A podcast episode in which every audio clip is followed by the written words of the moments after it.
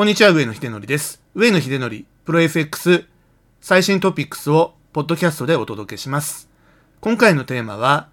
FRB パウエル臨時議長の下院議会証言が3月2日水曜日24時開始に決定。FOMC 前の最後の要人発言で再警戒というテーマになります。パウエル臨時議長という意味は、2月15日の火曜日に上院銀行委員会でですね、FRB 執行部5名のですね、承認採決というのを行う予定だったんですが、ラスキン副議長の就任に反対している共和党の議員がですね、欠席しまして延期になったということから、パウエル FRB 議長もですね、再任されることが、まあ、ほぼ決まっているんですが、まだ正式にはですね、承認されていないということになっております。こういうごたごたがあったもんですから、20日の日曜日にウィークリーのレポートでですね、お伝えした通り、議会証言の日程は未定ということになっておりました。週明けて21日にですね、ようやくこの3月の2日と3日の議会証言がスケジュールされたということですね。で正式に決まったスケジュールというのは、3月2日水曜日、日本時間24時に、下院の金融サービス委員会での証言。翌3日木曜日の24時から、上院の銀行委員会での証言ということになりました。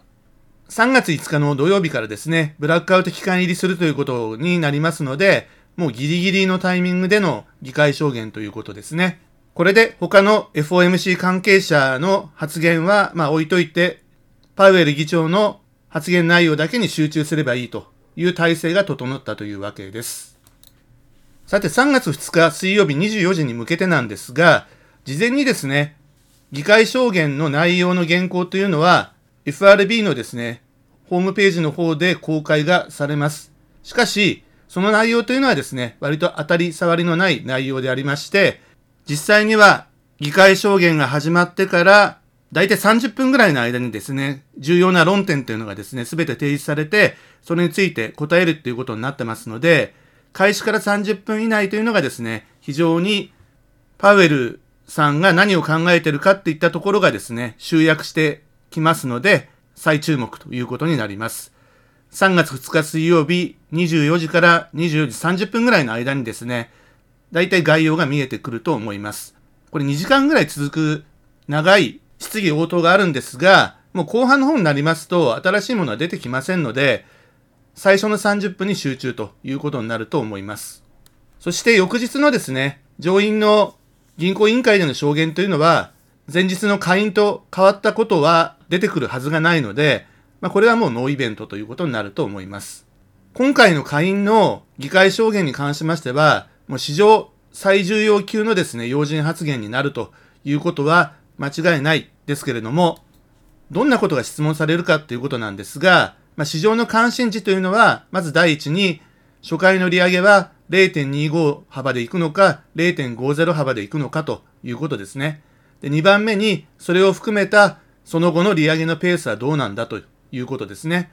3番目に、バランスシート縮小、量的引き締め、QT ですね。これをいつから開始するのか。そして、再投資をしないことによって減らしていくという手法だけではなくて、保有資産の市場売却っていうのもですね、予定をしているのか、しているとすればいつからやるのかと。まあ、こういったことがですね、矢継ぎ早に質問されるというようなことが想定されております。で、このような質問に対して、パウエル議長がどういう答え方をするのかでですね、市場の金融引き締めの織り込み度がですね、大きく影響を受けてくるということになります。こういったことを議論するために、3月の15、16というですね、FOMC の会合があるわけですから、もちろん確定的なことは言えないんですけれども、高派なニュアンスなのか、ハト派ニュアンスなのか、まあ、その答え方にですね、注目ということになります。当然今後のデータに基づくという発言が出てくるということが予想されるんですが、この議会証言が終わった後にですね、3月の4日の金曜日に米国雇用統計、3月10日の木曜日に米国消費者物価指数ですね、これが発表になりますので、特に消費者物価指数の方は非常に重要だということがありますから、この重要指標の結果をもってですね、やはり15日、16日の議論に影響を与えてくるということは、まあ、当然であるというふうに思います。この2つの重要指標のですね、ポイントだけちょっと軽く触れておきたいんですが、3月4日金曜日の米国雇用統計に関しましてはですね、これ非農業部門雇用者数が増えて減ったっていうことはあまり関係ないと思うんですね。失業率が4%とかですね、3%台に入るかもしれませんけれども、このあたりのところで低水準でですね、安定していれば、まあ、雇用の最大化という FRB の2つの大きな責務の1つは果たしているということになりますから、まあ、これはこれでもう OK ということなんですね。ただし、平均時給がですね、伸び続けておりまして、これがインフレ率の上昇の原因にもなっているということがありまして、平均時給がまたさらなる伸びを見せるようであればですね、FOMC の金融政策に影響を与えてくることは確実であろうと思います。続いて3月10日木曜日の消費者物価指数 CPI については、前回というのは2月の10日に発表されたものですけれども、総合 CPI が前月同月比でですね、プラス7.5%ということで、40年ぶりのですね、高水準ということですね。変動が大きいエネルギーとか食品を除いたコア CPI もですね、同じくプラス6.0%ということで、FRB のインフレターゲットが安定的に2%ってことになってるわけですから、それを一時的ではあるんですけれども、大きく上回ってるということがあります。そして、次回3月10日に発表される数字もですね、2月に発表された生産者物価指数 PPI、これはですね、CPI の上流にあるものですね。企業のインフレ率、まあ、要するに仕入れであるとかですね、人件費であるとか、そういうコストがどれだけ増えているかという、この数字が減少の見込みだったんですけれども、減少しなかったということがありますので、まだ十分に消費者物価の方にですね、コストの転嫁が終わってないということで、3月に発表される CPI はさらなる上昇がですね、想定がされているということになります。さて、まとめに入っていきたいんですが、為替相場にどういう影響があるかということなんですけれども、今後の最重要スケジュールというのをですね、ステップごとに述べておりますので、これをぜひメモしていただいてですね、この日程の近くにはですね、ポジションを持つことはなるべく避けるとか、あるいは限定的にするとかということで、限界体制引いていただければというふうに思います。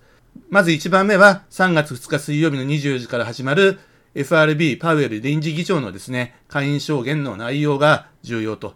頭の30分ぐらいで大体出尽くすよということですね。で、ステップ2、米国雇用統計が発表になります。3月の4日の金曜日の22時30分ということですね。で、ステップ3、米国消費者物価指数 CPI ですね。これが発表になるのが3月の10日の木曜日の22時30分。ステップ4としては FOMC の結果発表ですね。3月16日の水曜日の27時になります。ここで発表されるのは、通常の声明文だけではなくて、経済見通しというですね、四半期に1回の報告書もついてくるということがありまして、まこの内容非常に重要になります。そして、ステップ5、パウエル議長の会見。3月16日水曜日27時30分から開始。まあ大体1時間で終了ということになりますね。前回1月26日の FOMC の結果の発表においては、声明文の内容はですね、さほど高派には感じなかったわけなんですけれども、30分後からパウエル議長のですね、会見が始まってから、これが非常に高派なニュアンスが強くてですね、それでかなり市場関係者が動揺したということがあったんですけれども、今回の場合は、27時に発表される経済見通しの内容がですね、今後の金融政策の進捗をですね、かなり具体的に示してくる形になりますので、パウエル議長の会見の内容もですね、そこから大きく外れてですね、極端に高派な発言ということにはならないんではないかなというふうに思います。仮に声明文と経済見通しの内容が非常に高派であった場合にはですね、パウエル議長の記者会見ではですね、その高波色をですね、少し中和してくるようなニュアンスの会見になるんではないかなというふうに思われます。というのは、今回はですね、歴史上例がないパンデミック対策の超大型緩和からのですね、金融正常化のプロセスでありまして、もうすでにですね、株式市場は動揺しておりまして、株価は暴落の域に突入しているわけですが、ここで急激なインフレ対策、金融の引き締めによる景気後退、これをですね、オーバーキルと言いますけれども、これを起こしてはいけないという配慮はなされるとは思いますけれども、しかし、中途半端な政策ではですね、インフレを抑え込めない可能性もありまして、非常に繊細なさじ加減が要求されるということで、文書化されたものとパウエル議長が話をする言葉を含めてですね、なるべく市場が動揺しないような形に持っていくんだとは思うんですけれども、まあ、こればっかりは当日になってみないとわからないねということですね。今後の為替相場の見通しということなんですけれども、当面はですね、パウエル臨時議長のですね、下院議会証言でのスタンス次第ということになると思います。2月の10日と14日に行われました、ブラード・セントルイス連銀総裁の高派発言、すなわち7月1日までにですね、1.00%までの利上げが望ましいという、まあ、この高派発言というのをですね、基準にして、それよりも高派なのか同程度なのか、ハト派なのかというようなところをですね、市場というのは注目しているということで、同程度に高派であればですね、アメリカの金利は上昇し、株価が下落してですね、リスクオフ型の為替相場になりそうだというふうに思います。それよりもハト派であればですね、まあ、一旦米国金利の上昇に歯止めがかかって株価反発っていうのが想定されるというふうに思います。しかしながら、その後にですね、3月4日、米国雇用統計、3月10日、